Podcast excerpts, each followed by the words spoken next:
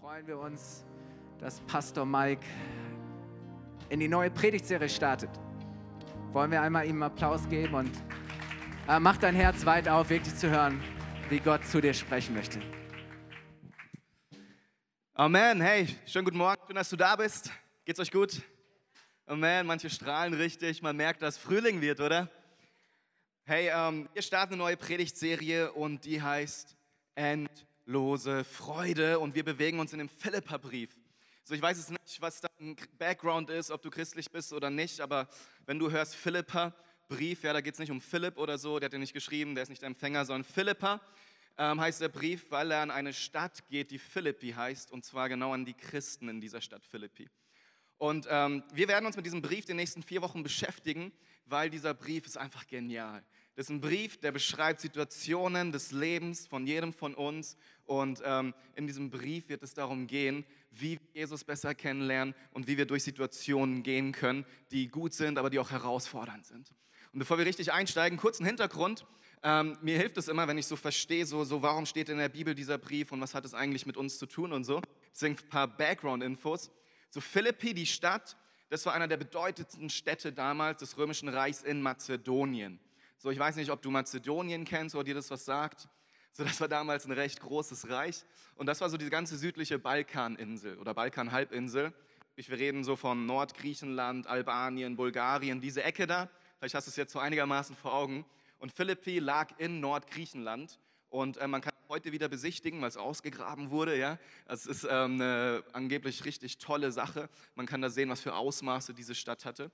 Und in dieser Stadt Philippi, da kamen damals Paulus und Silas hin. Und das Ganze könnt ihr in Apostelgeschichte 16 nachlesen.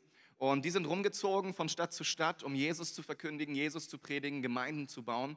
Und in Philippi gab es keine Synagoge, sprich da gab es kaum Juden, was ähm, eine Seltenheit war damals. Dann kommen Paulus und Silas dahin und sie treffen am Fluss paar Frauen, die zum Beten dahin kommen. Und sie stellen fest, das sind Juden. Und dann ist da die Lydia, die Purpurhändlerin, ja, die mit Purpur gehandelt hat.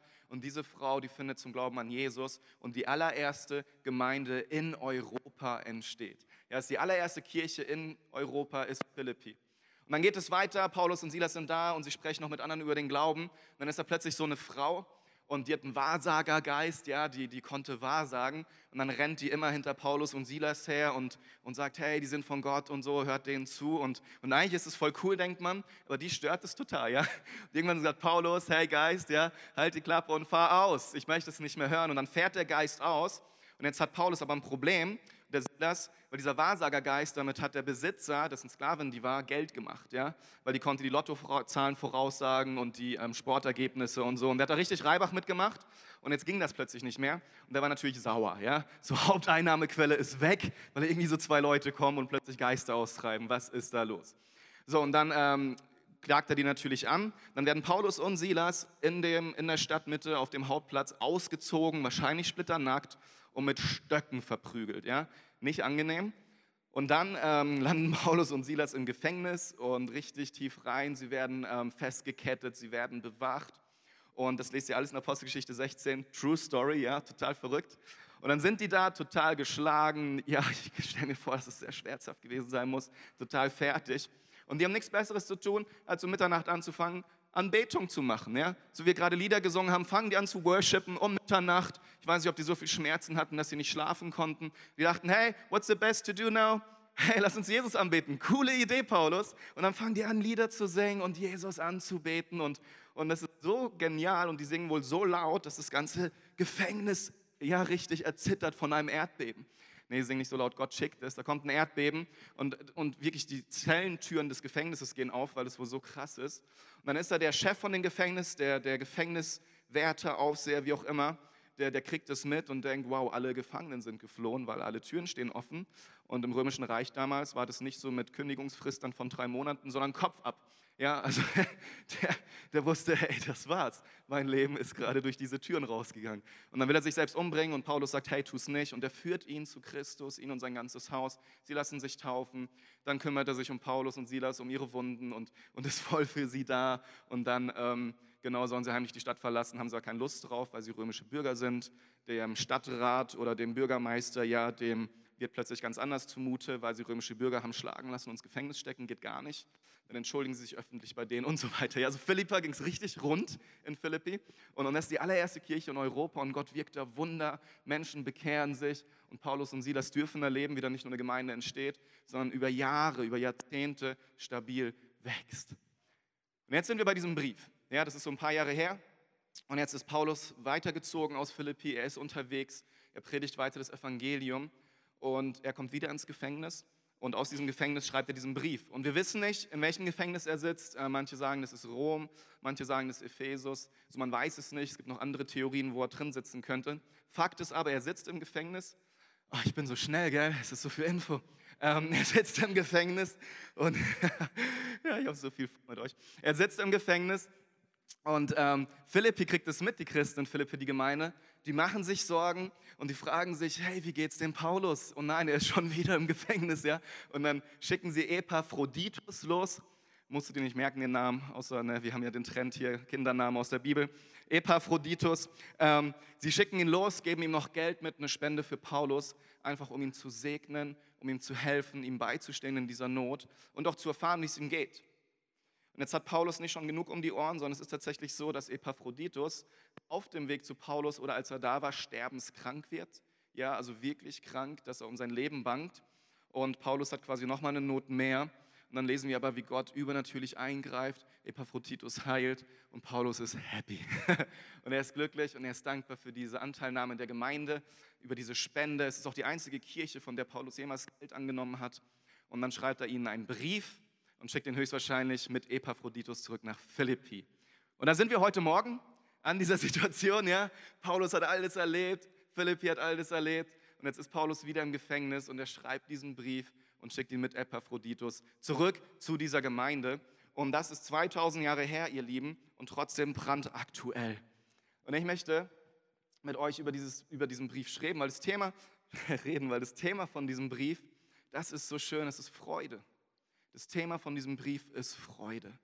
Und wisst ihr, wenn Paulus im Gefängnis sitzt und von Freude schreibt, ich glaube, er schreibt dann nicht über Freude, um uns zu sagen, freut euch, wenn es euch gut geht, sondern ganz im Gegenteil. Und das ist so genial in diesem Brief. Ähm, Philippi, dieser Brief Philippa, der schreibt über Freude im Leid.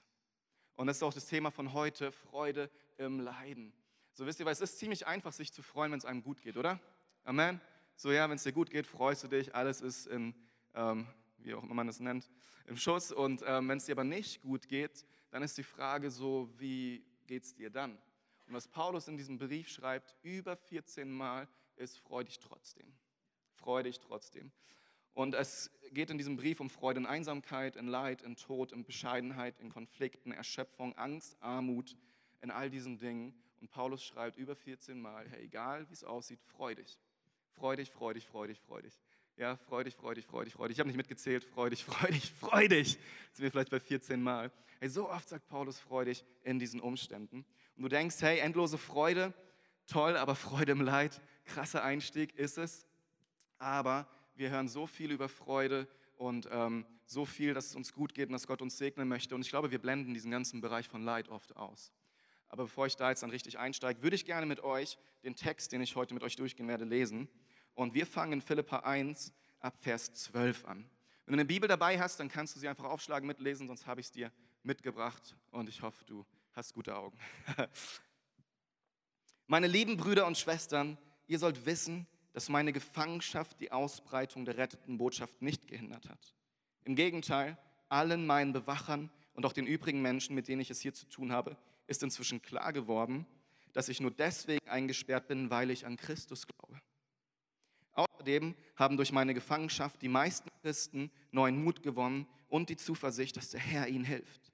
Furchtlos und ohne Scheu sagen sie jetzt Gottes Botschaft weiter. Zwar verkündigen manche nur deswegen die Botschaft von Christus, weil sie neidisch sind und mir eine erfolgreiche Missionsarbeit nicht gönnen. Andere aber lassen sich von den besten Absichten leiten. Sie handeln aus Liebe zu mir, weil sie wissen, dass ich im Gefängnis bin, um für die rettende Botschaft einzutreten. Die anderen aber reden von Jesus Christus nur aus Eigennutz. Sie meinen es nicht ehrlich und wollen mir noch zusätzlich Kummer bereiten. Doch was macht es schon? Wichtig ist allein, dass die rettende Botschaft von Christus verbreitet wird. Mag das nun mit Hintergedanken oder in ehrlicher Absicht geschehen.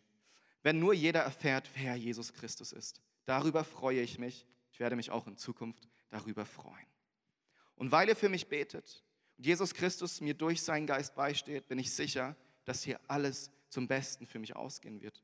Ich hoffe inständig, bin zuversichtlich, dass ich während meiner Gefangenschaft nicht schwach werde und versage, sondern dass Christus wie bisher so auch jetzt durch mich bekannt gemacht und geehrt wird, sei es durch mein Leben oder durch meinen Tod.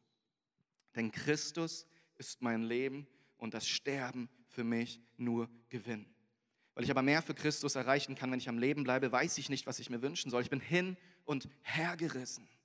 Am liebsten würde ich schon jetzt sterben, um bei Christus zu sein. Das wäre das Allerbeste. Andererseits habe ich bei euch noch eine wichtige Aufgabe zu erfüllen.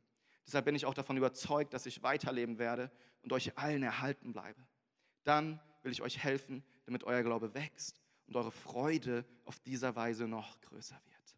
Wenn ich erst wieder bei euch bin, werdet ihr, werdet, werdet ihr noch mehr loben und danken können für alles, was Jesus Christus durch mich getan hat. Vor allem ist wichtig, dass ihr als ganze Gemeinde so lebt, wie es der rettenden Botschaft von Jesus Christus entspricht. Ob ich nun zu euch kommen kann, das mit eigenen Augen sehe oder ob ich nur davon höre. Ich möchte, dass ihr alle durch Gottes Geist fest zusammensteht und einmütig für den Glauben kämpft, den diese Botschaft in euch geweckt hat. Lasst euch auf keinen Fall von euren Gegnern einschüchtern. Euer Mut wird ihnen zeigen, dass sie verloren sind, ihr aber von Gott gerettet werdet. Ihr habt nicht nur das Vorrecht, an Christus zu glauben, ihr dürft sogar für ihn leiden. Damit kämpft ihr nun denselben Kampf wie ich. Wie dieser Kampf aussieht, habt ihr früher selbst mit angesehen. Jetzt kann ich euch davon nur berichten. Jesus, ich danke dir, dass du ähm, auch heute Morgen zu uns sprechen möchtest, auch durch einen Brief, der so alt ist und doch so aktuell, weil dein Wort, Herr, das, das wird für Ewigkeit bestehen. Und ich bitte dich, dass du heute Morgen zu uns sprichst, auch bei diesem nicht einfachen Thema Leid, Herr, dass wir dadurch ermutigt werden, einen ganz neuen Blick auf dich bekommen. Das bitte ich in einem wundervollen Namen, Jesus. Alle sagen Amen.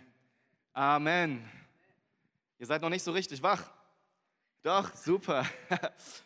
Hey, ich möchte vor allem zwei Verse mit euch anschauen heute. Es war ja ein großer ähm, Text, also ein großer Abschnitt von dem Text. Das ist mir so wichtig, dass wir die ganze, ähm, den ganzen Ausmaß davon verstehen, wenn wir heute über Leiden sprechen. Und zwei Verse ist einmal 21, denn Christus ist mein Leben, das Sterben für mich nur Gewinn. Der zweite Vers in, in 29, ihr habt nicht nur das Vorrecht an Christus zu glauben, ihr dürft sogar für ihn leiden. Und heute ist mein Thema tatsächlich Leid, ja Leid und Tod. Und das ist nicht so ein Thema, wo, wo wir uns gerne mit beschäftigen. So, es gibt sogar Leute, sobald sie das Thema Leid hören, ja, dann, dann geht alles in ihnen zu und sie sträuben sich richtig dagegen, weil sie sagen, hey, ah, damit möchte ich nichts zu schaffen haben, der Welt geht schon schlecht genug, ja, da habe ich keine Lust drauf, mich mit, auseinander, mit, mit auseinanderzusetzen, weil sie gerne in dieser Illusion leben, dass einfach alles okay ist.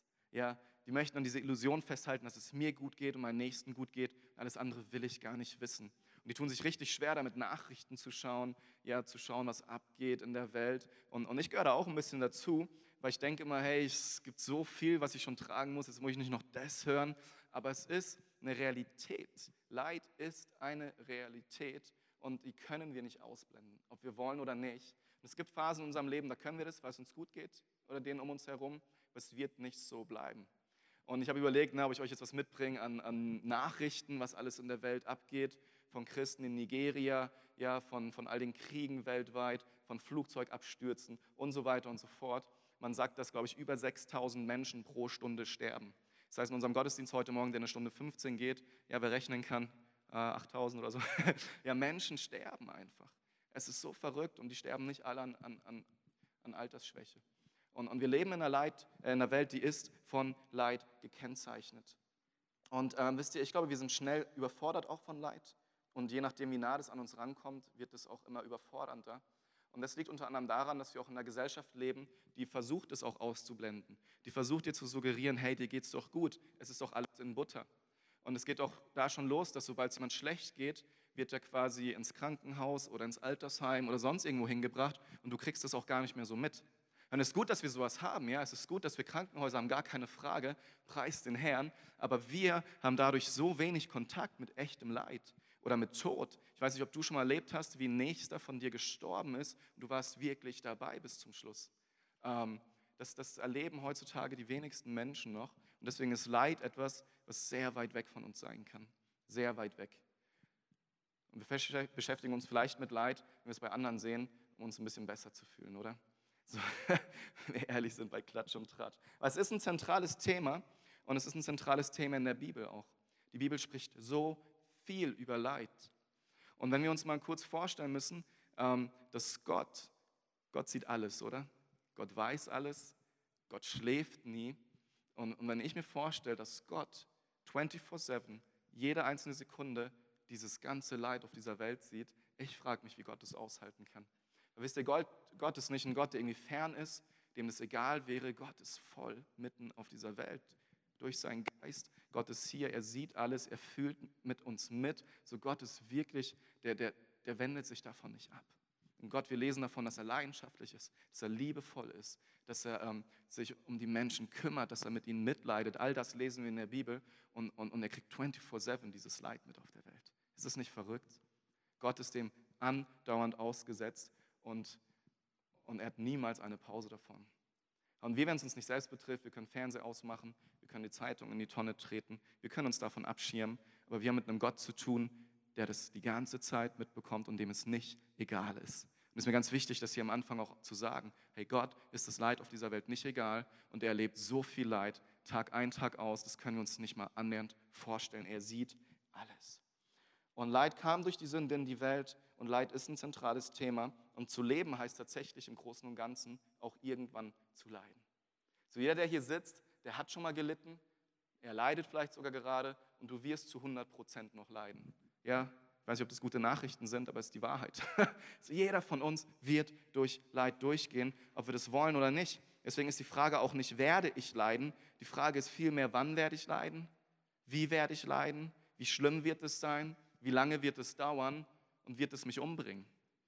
Hey, manche leiden in so einem Maße, dass sie nicht wissen, ob sie das überleben werden, weil es vielleicht Krebs ist, weil es vielleicht eine andere Krankheit ist oder ein anderer Zustand, weil sie irgendwo in irgendeinem Land gefangen sind oder was auch immer. Die Frage ist nicht, ob du leiden wirst. Das ist eine Tatsache. Die Frage ist, wie schlimm wird es kommen? Wie lange wird es gehen? Wirst du das überleben? Und wenn wir in der Bibel schauen, lesen wir von 1. Mose 1 bis Offenbarung, lesen wir von Leid. Es ist fast in jedem Buch der Bibel und fast in jedem Kapitel lesen wir immer wieder von Leid. Was mir ganz wichtig ist, heute Morgen zu platzieren, weil wenn es da um Leid geht, dann geht es in der Regel, und das ist ganz wichtig, auch um Verfolgung. Und Verfolgung ist etwas, das erleben wir fast gar nicht in Deutschland. Ich denke, es, es, nimmt ein bisschen zu. Und ja, du kannst vielleicht dein Gesicht verlieren und ausgelacht werden. Aber Leid in einem Maße, wie wir es gerade in anderen Ländern mitbekommen. Ja, also wir leben in einer Zeit, wo es noch nie so viel Christenverfolgung gab wie heute. Millionen von Christen erleiden täglich Verfolgung, wo es um ihr Leben geht. Und das ist ein Leid, von dem die Bibel von Anfang bis Ende spricht, wo immer wieder Menschen verfolgt werden, wo immer wieder Menschen dem Tod ausgesetzt werden. Das ist auch die Situation, aus der Paulus schreibt. Ich meine, er sitzt im Gefängnis, hat die Todesstrafe vor Augen, weil er verfolgt wurde. Und ähm, ich glaube, dass wir das nicht erleben, oder ich weiß nicht, ob du das erlebst, ich hoffe nicht. Ähm, aber es ist trotzdem eine Realität, dass wir leiden werden. Und ich glaube, dass wir das, was die Bibel anspricht, wenn sie über Leid redet, was doch oft Verfolgung als, als, als Voraussetzung hat, dass wir das übertragen können auch auf anderes Leid in unserem Leben. Mir ist einfach wichtig, dass wir das auch vor Augen haben, dass wir wirklich über Verfolgung sprechen. Das ist ein Leid, das kannst du dir nicht aussuchen. Das ist ein Leid, das kommt über dich. Und, und viel Leid können wir uns nicht aussuchen, aber das ist etwas, wo die Bibel sehr viel drüber spricht. Und vielleicht sitzt du jetzt da und du denkst, hey Mike, du bist gerade mal Mitte 30, du hast doch überhaupt keine Ahnung von Leid. Was willst du mir über Leid erzählen? Ich gebe dir recht. Ich muss sagen, ich bin tatsächlich von vielem verschont geblieben. Und ja, ich habe auch schwere Zeiten durchgemacht und ich kann echt gut leiden, müssen nur meine, Männer, meine Frau fragen, wenn der Männerschnupfen kommt.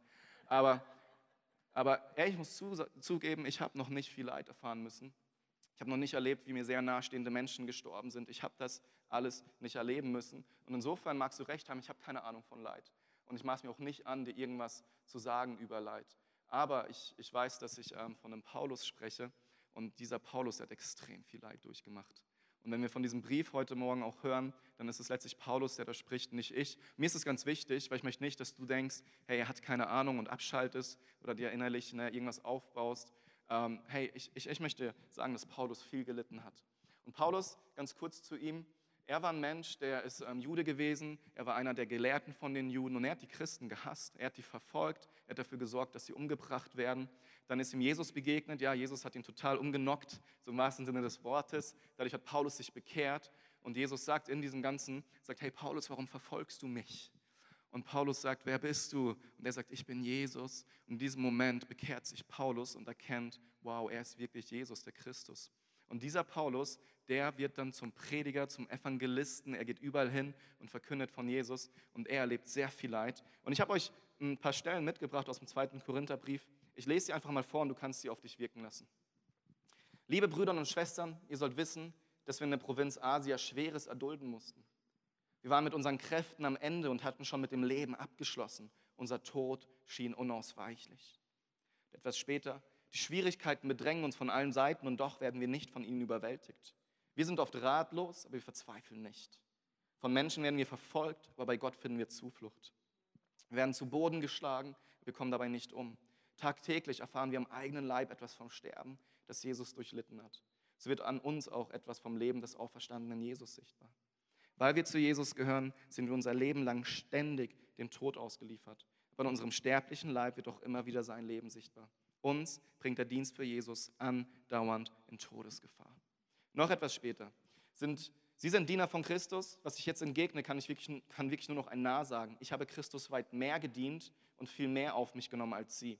Ich bin öfter im Gefängnis gewesen und häufiger ausgepeitscht worden. Viele Male hatte ich den Tod vor Augen. Fünfmal habe ich von den Juden die 39 Schläge erhalten. Dreimal wurde ich von den Römern mit Stöcken geschlagen und einmal hat man mich gesteinigt. Dreimal habe ich Schiffbruch erlitten, einmal trieb ich sogar einen Tag und eine ganze Nacht hilflos auf dem Meer. Von meinen vielen Reisen bin ich immer wieder in Gefahr geraten, durch reißende Flüsse, durch Räuber. Ich wurde von meinem eigenen Volk bedroht, ebenso wie von den Nichtjuden. In den Städten wurde ich verfolgt, in der Wüste auf dem Meer bangte ich um mein Leben und wie oft wollten mich Leute verraten, die sich als Christen ausgaben.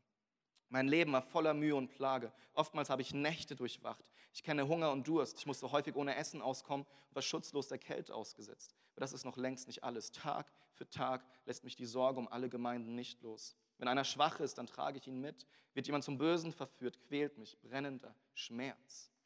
Und noch später. Gott selbst hat dafür gesorgt, dass ich mir auf die unbeschreiblichen Offenbarungen, die ich empfangen habe, nichts einbilde. Deshalb hat er mir ein quälendes Leiden auferlegt. Ein Engel des Satans darf mich mit Fäusten schlagen, damit ich nicht überheblich werde. Dreimal habe ich schon den Herrn angefleht, mich davon zu befreien, aber er hat zu mir gesagt, meine Gnade ist ganz besonders, nee, meine Gnade ist alles, was du brauchst, denn gerade wenn du schwach bist, wirkt meine Kraft ganz besonders an dir.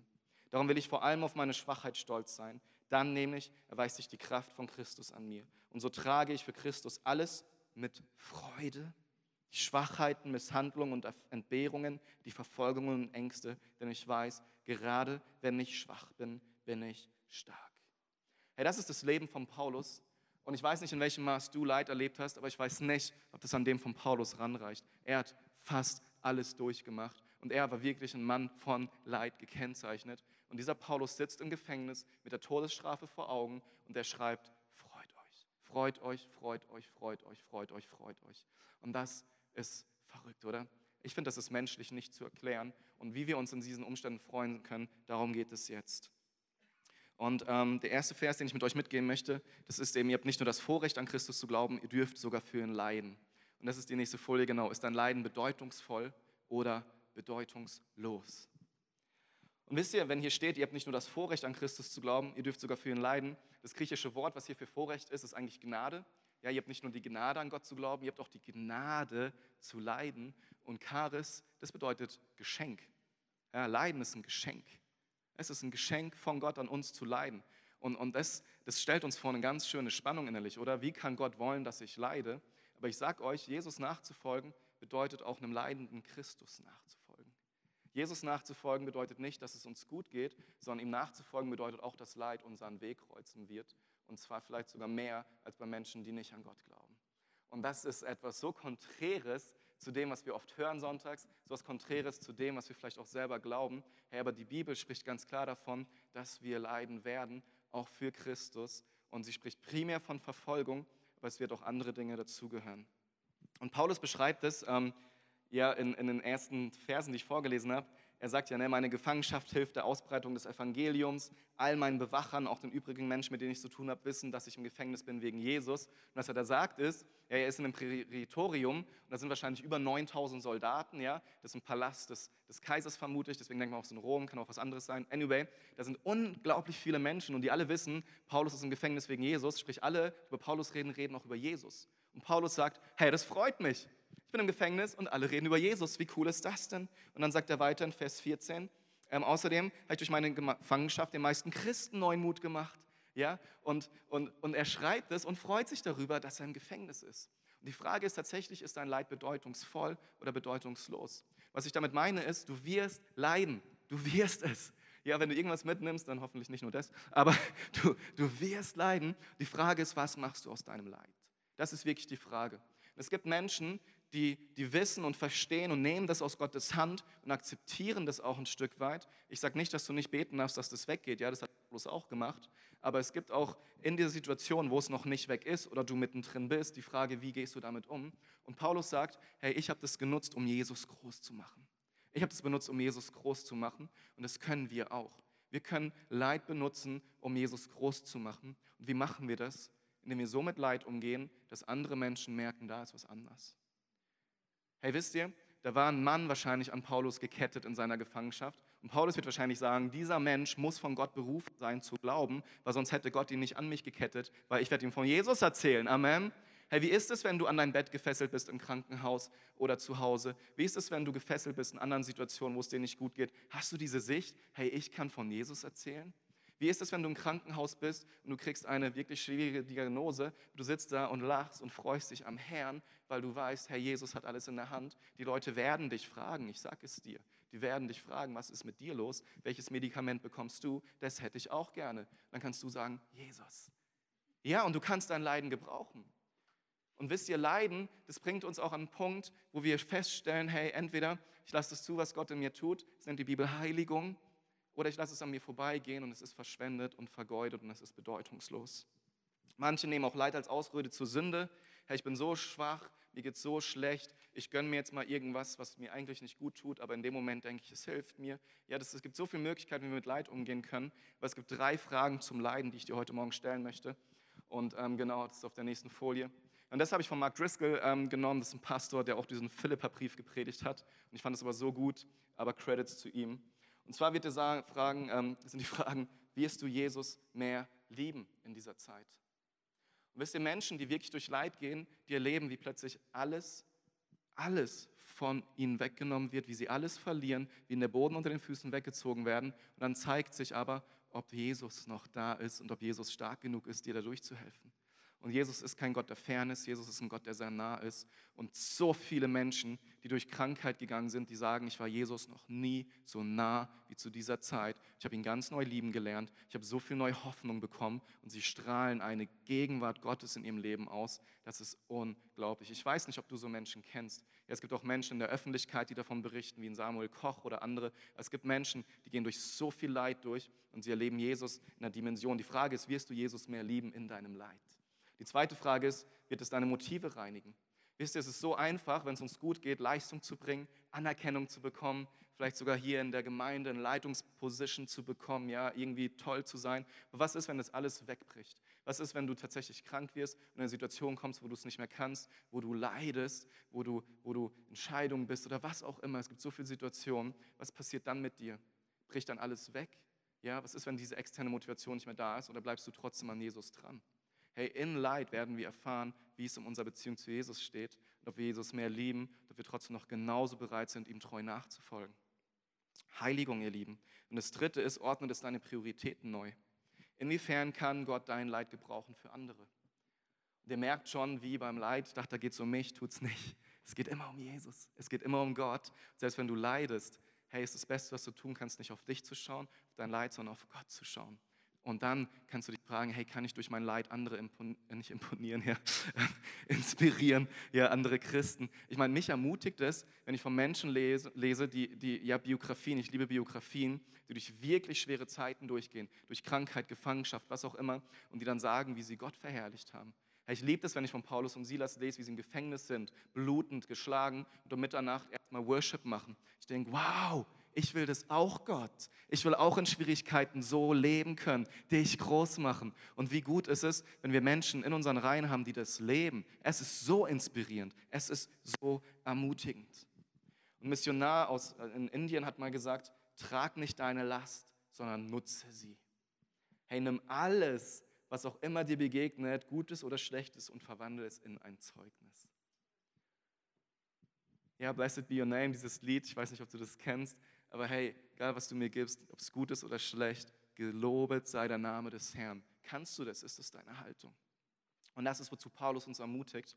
Und bevor ich jetzt aber einen Schritt weitergehe, um uns zu zeigen, was uns hilft, wirklich diese Freude zu empfinden, möchte ich auch noch über, über, ähm, über eine falsche Theologie, tatsächlich eine falsche Lehre von, von Leid reden. Und zwar gibt es in den Christen, also in den Kirchen, es gibt echt schräge Ansichten über Leid. Und ich möchte einfach den Moment auch nutzen, um da ein bisschen aufzuräumen. Und zwar ist das erste, Glaube verhindert nicht Leiden. So, ich weiß nicht, ob du das schon kennst, aber manche sagen ja, hey, wenn du nur genug Glauben hast, dann wirst du reich sein und gesund sein. Ja? Hey, wenn du nur genug Glauben hast, dann wirst du nicht krank werden. Hey, wenn du nur genug Glauben hast, dann kann Gott dich heilen. Ja, du brauchst nur genug Glauben. Vielleicht kennt ihr das, ähm, vielleicht ist dir selber schon begegnet, vielleicht glaubst du es sogar selber, aber das ist totaler Quatsch. Und das Problem ist, dass wenn wir das glauben, dann fällt es uns schwer, Trost für Leidende zu haben. Ja, wenn ich denke, hey, du leidest nur, weil du nicht genug Glauben hast, dann, dann, dann tröste ich nicht, sondern dann sage ich, hey, streng dich an, um mehr zu glauben, ja, dann, dann versuche ich dich herauszufordern. Ja, und das ist total teuflisch, das ist total fies. Mach das bitte nicht.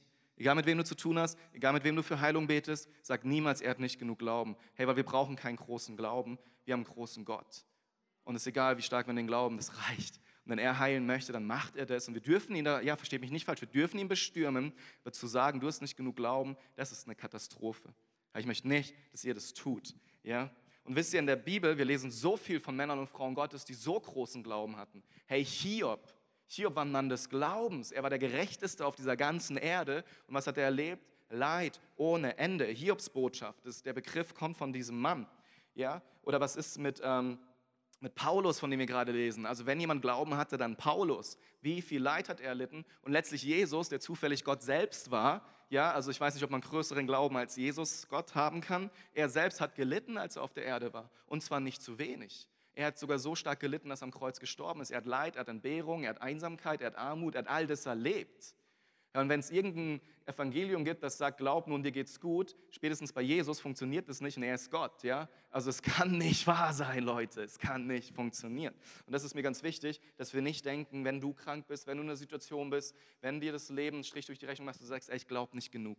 Es ist immer die falsche Antwort, okay? Das ist mir wirklich wichtig. Das Zweite ist, wenn du leidest, bist du nicht immer das Opfer. Also ich glaube, die Gefahr ist, wenn ich darüber predige, dass manche denken, ich leide, also bin ich wie Jesus. Nee, Tatsächlich nicht, weil Leid kann eine Folge von Sünde sein. Hey, wenn du respektlos deinem Chef gegenüber bist, dann kann dein Leiden die Arbeitslosigkeit sein. Wenn du grausam zu deiner Frau bist, kann dein Leiden die Scheidung sein. Ja? Wenn du dein Leben nicht auf die Reihe kriegst, weil du zu viel isst und zu viel trinkst, dann kann dein Leiden irgendeine physische Krankheit sein. Und dann kannst du nicht sagen, ah, ich bin halt wie Jesus. Nein, hey, du hast gesündigt und du solltest Buße tun und, und klarkommen, damit du da wieder rauskommst. Versteht ihr den Unterschied? Und das ist total wichtig, dass wir das auch nicht ver ver verwechseln, dass immer, wenn wir leiden, dass es gleich von Gott sein muss. Überhaupt nicht. Leiden ist auch nicht die Bestrafung von Sünde. Kann, muss aber nicht. Weil Gott weist uns zwar zurecht durch Umstände und Situationen, aber es muss nicht immer ein Zusammenhang sein zwischen Sünde und Leiden. Das ist nämlich das Nächste. Ja, manche gehen hin und sagen, du glaubst nicht genug, manche sagen, ja, jetzt bekenn mal deine Sünden, ja, wenn du krank bist. Aber da ist nicht immer Sünde. Es gibt ein Beispiel im Neuen Testament, da ist ein Mensch blind geboren und die Jünger fragen Jesus, hey, äh, haben seine Eltern gesündigt oder er? Und Jesus sagt, äh, niemand. da ist keine Sünde im Spiel. Hey, Gott soll verherrlicht werden durch sein Leiden. Und deswegen ist er blind geboren. Ähm, geht sehr tief, ja, möchte ich mich jetzt auch nicht zu sehr drüber ähm, aussprechen, aber, aber Sünde ist auch nicht immer, also Leid ist nicht immer die Folge von Sünde. Hey, Leid soll auch nicht gesucht werden.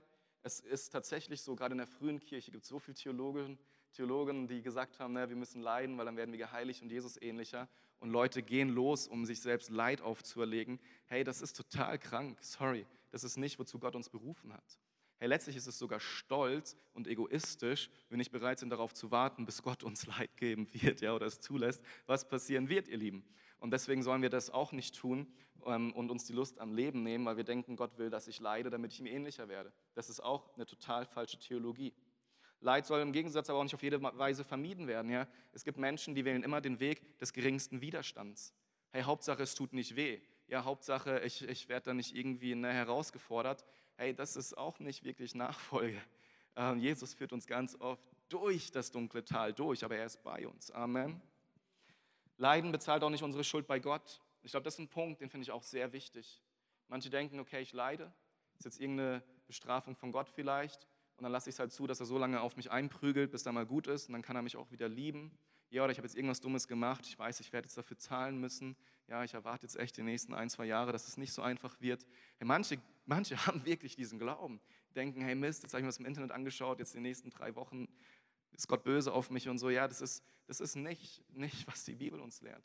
Die Bibel sagt, dass einer für unsere Schuld bezahlt hat und das ist Jesus. Es ist Jesus und dieses Opfer reicht aus für alles, was du jemals falsch machen könntest.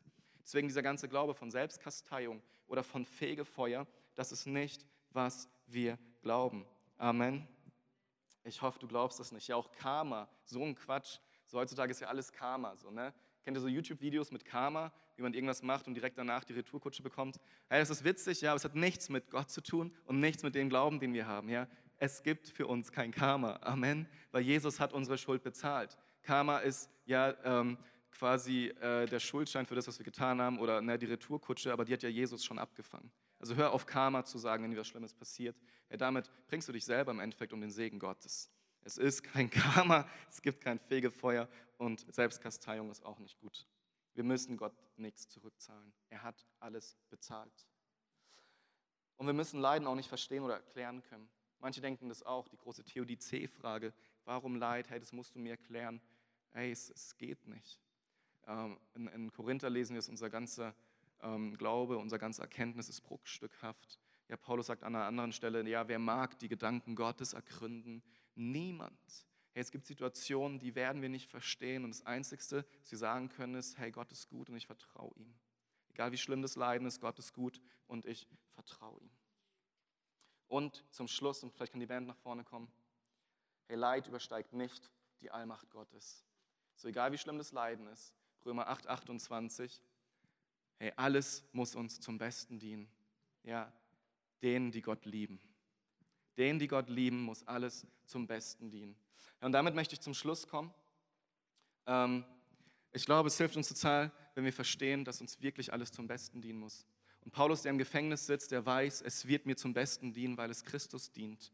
Und wenn es Christus dient, dient es auch mir. Deswegen kann er auch sagen, freut euch. Wisst ihr, Freude ist keine Emotion. Hey, Freude ist keine Emotion. Freude ist kein Gefühl und Freude ist etwas, was nicht irgendwie nur ein Lachen ist oder sowas. Wisst ihr, wie gemein ist es denn, wenn jemand jetzt gerade im Krankenhaus ist oder eine OP hat, Schmerzen hat oder leidet oder Kummer hat und du gehst hin und sagst, freu dich! Die Bibel sagt, freu dich, komm jetzt lach mal, komm jetzt steh mal auf im Worship und freu dich, so ja. Das ist voll gemein, Leute. Das ist gemein. Und deswegen ist Freude keine Emotion, es ist eine Entscheidung. Freude ist eine Entscheidung. Diese Entscheidung können wir treffen, wenn wir vertrauen, dass Gott gut ist. Und wenn wir ein Bild von Gott haben, wo wir verstehen, dass Leiden eben auch dazu gehört. Wisst ihr, wenn du durch eine Situation gehst und du denkst, das kann nicht von Gott sein, dann kannst du so reagieren, dass du die Fäuste zum Himmel streckst und sagst, Gott, warum? Und ich finde das unfair. Und jetzt musst du dich mal bei mir entschuldigen, dass du das überhaupt zulässt, weil ich dachte, mir geht es gut, wenn ich an Gott glaube. Aber so ist es nicht. Wenn du akzeptierst und verstehst, dass das Leben als Christ auch bedeutet, durch Schwierigkeiten zu gehen, weil du weißt, dass Gott dann aber nicht fern ist, sondern mittendrin ist und du weißt, wer Gott ist und dass er dich liebt, dass er sogar dieses Leiden gebrauchen möchte, um dir zu begegnen, anderen durch dich zu begegnen, wenn wir das alles vor Augen haben und wirklich Gott vertrauen, dass er gut ist, dann können wir uns freuen. Weil dann ist es keine, keine vorübergehende Emotion, dann ist es eine Entscheidung von der Grundüberzeugung. Und Paulus hatte das zutiefst und er wusste, hey, ich kann mich freuen. Und damit komme ich zu meinem allerletzten Punkt. Und das ist der Vers, denn Christus ist mein Leben und das Sterben für mich nur Gewinn. Weil ich aber mehr für Christus erreichen kann, wenn ich am Leben bleibe, weiß ich nicht, was ich mir wünschen soll. Ich bin hin und her gerissen. Am liebsten würde ich jetzt schon sterben. Hey, du musst denken, er muss mega depressiv sein, oder? Aber, aber wir reden hier von Paulus und, und ich glaube nicht, dass er depressiv war. Hey, ich glaube, er hatte was vor Augen, was manchen von uns fehlt. Er wusste, wenn ich sterbe, bin ich bei Jesus. Und sein ganzes Leben war auf Jesus ausgerichtet. Sein ganzes Leben ging um die Beziehung mit Jesus. Und er wusste, hey, all das Leiden, was ich jetzt gerade durchmache, es bringt so viel und so viele Menschen kommen dadurch zum Glauben und, und Christen werden ermutigt. Aber es ist auch hart. Und ich wäre so gern bei Jesus, weil da ist es perfekt. Kein Leid mehr. All das hinter mir. Und ich bin endlich mit meinem Jesus zusammen, für den ich all das erleide. Und deswegen sagt Paulus, Sterben ist für mich Gewinn. Und das ist nicht depressiv, das ist nicht komisch, das ist eine Aussicht auf eine Ewigkeit mit Gott, wo er in seinem Lohn leben darf, wo er seine, seinen Herrn und Meister und König und besten Freund begegnen darf. Und vielleicht stehen wir mal alle auf. Ähm, wisst ihr, wenn das unsere Perspektive ist, dann macht auch Leiden Sinn. Wenn das aber nicht deine Perspektive ist, dann macht auch Leiden keinen Sinn. Und dann ist auch Sterben für dich kein Gewinn. Weil Sterben kann für dich nur Gewinn sein, wenn du Jesus Christus kennst. Also der Pastor, der, der Mark Driscoll, von dem ich vorhin erzählt habe, der hat mal einen Satz gesagt und den finde ich total markant. Er sagt, für Christen ist das Leben auf dieser Erde das Nächste, das Nächste, was sie jemals zur Hölle kommen werden. Mit all dem Leid, all den Herausforderungen so, so sie werden niemals näher der Hölle sein als in diesem Leben und dann die Ewigkeit. Und im Umkehrschluss sagt er, für die Menschen, die nicht an Jesus glauben, die Jesus nicht kennen, ist dieses Leben das nächste, was sie jemals am Himmel sein werden, weil nach diesem Leben wird es nur noch schlimmer. Nach diesem Leben wirst du in der Ewigkeit getrennt von Gott sein. Und die Bibel nennt es tatsächlich Hölle, ja? Himmel oder Hölle. Und Paulus hat es vor Augen, wenn er sagt, Sterben ist Gewinn. Und, und Jesus spricht sehr viel über die Hölle tatsächlich und auch die Bibel. Und die sprechen sehr viel über die Ewigkeit und wie wir sie verbringen werden. Und ich möchte heute Morgen sagen, diese Freude in Herausforderungen und Leid kannst du nur haben, wenn deine Perspektive die Ewigkeit ist mit Jesus. Und ich möchte dich heute Morgen herausfordern und dich fragen, ob du Jesus kennst. Es ist die wichtigste Entscheidung, die du treffen kannst in deinem ganzen Leben, weil es dich errettet, weil es dich versöhnt mit Gott, weil es den frei macht zur Freude und weil es dir so viele Antworten geben wird auf das, wo du vielleicht auch durchgehst. Und ich mache dir so sehr Mut, heute Morgen diese Entscheidung zu treffen. Und vielleicht können wir alle die Augen zumachen. Wenn du heute Morgen hier bist und du sagst, hey, ich will diese Freude, wenn du heute Morgen hier bist und du sagst, hey, ich weiß, das Leben ist kein Ponyhof, das ist nicht einfach und, und, und, und, und du wünschst dir so sehr diesen Halt, du wünschst dir so sehr diese Freude, du wünschst dir so sehr jemand, der mit dir da durchgeht, das, das ist Jesus. Und ich sag dir, du kannst ihn erleben, du kannst ihn erfahren. Und, und was du machen musst, ist ihm einfach nur ein Zeichen zu geben, zu sagen, Jesus, zu ihm zu beten, Jesus, ich möchte dich kennenlernen. Und wenn du das heute Morgen bist, ich mache dir so Mut, dann, dann mach das doch einfach. Und, und du kannst machen, indem du auf deine Hand zum, zum, einfach nach oben streckst, als Zeichen. So, wenn du das machen möchtest, danke, danke für eure Hände. Wenn du Jesus heute Morgen kennenlernen möchtest, genau, könnt ihr Hände wieder runternehmen, dann, dann ist jetzt die Möglichkeit, das zu tun. Hey, vielen Dank. Ich, ich möchte jetzt ein Gebet sprechen und wir werden es einfach alle gemeinsam sprechen als Kirche. Ich spreche das vor und ihr sprecht es nach, okay? Und ähm, laut, ja, damit die, die das jetzt beten wollen, nicht alleine beten müssen. Jesus, ich danke dir dass du für mich gestorben bist, dass du auferstanden bist und lebst. Danke, dass du für alle meine Schuld bezahlt hast. Und ich nehme diese Vergebung an. Danke, dass du jetzt in mein Leben kommen möchtest. Und ich sage Ja dazu. Du sollst selbst heute mein Herr sein, mein König, dem ich nachfolge und ich darf ab heute dein Kind sein. Amen. Lass uns den Applaus geben, so gut. Und Jesus, ich bete für jeden in diesem Raum, Herr, für die, die gerade eine Entscheidung für dich getroffen haben, aber auch für jeden, Herr, dass wir ganz neu erfahren, was es bedeutet, Freude zu empfinden in all diesen Situationen, auch im Leid, Jesus. Herr, weil es eine Entscheidung ist und wir auf sowas Großartiges zusteuern, nämlich die Ewigkeit bei dir und, und selbst das Leiden in dieser Welt so überschaubar und gering im Vergleich zu dem, was du uns geben kannst. Jesus, ich bitte dich, dass du uns hilfst und ermutigst und herausforderst in Situationen, die schwierig sind, nicht klein beizugeben, sondern trotzdem dich groß zu machen, Jesus. Zeuge für dich zu sein, Menschen zu zeigen, dass man auch durch Schwierigkeiten mit Freude durchgehen kann, weil wir wissen, wer du bist und wo wir hinkommen werden und dass diese Freude ein Ende haben wird, wenn wir in der Ewigkeit sind. Und Jesus, ich danke dir, dass wir Menschen sind, die das schon erlebt haben. Ich danke dir aber auch für die Menschen, die gerade in Schwierigkeiten sind, weil es so eine Chance ist, dich auf eine Art und Weise zu erleben, wie wir es sonst nie tun werden. Und ich bitte dich für jeden heute Morgen, der durch Leid durchgeht, der durch Schwierigkeit durchgeht, dass er das, wovon ich heute Morgen gesprochen habe, erfährt am eigenen Leib und am eigenen Herzen, wie du kommst mit Freude, wie du kommst mit Hoffnung und wie du dieses Leid gebrauchst, um was Wundervolles zu tun, dass Menschen dadurch zum Glauben kommen, andere ermutigt werden und wir auch selbst aufgerichtet werden, Hoffnung bekommen. Das bete ich in deinem wundervollen Namen, Jesus. Amen.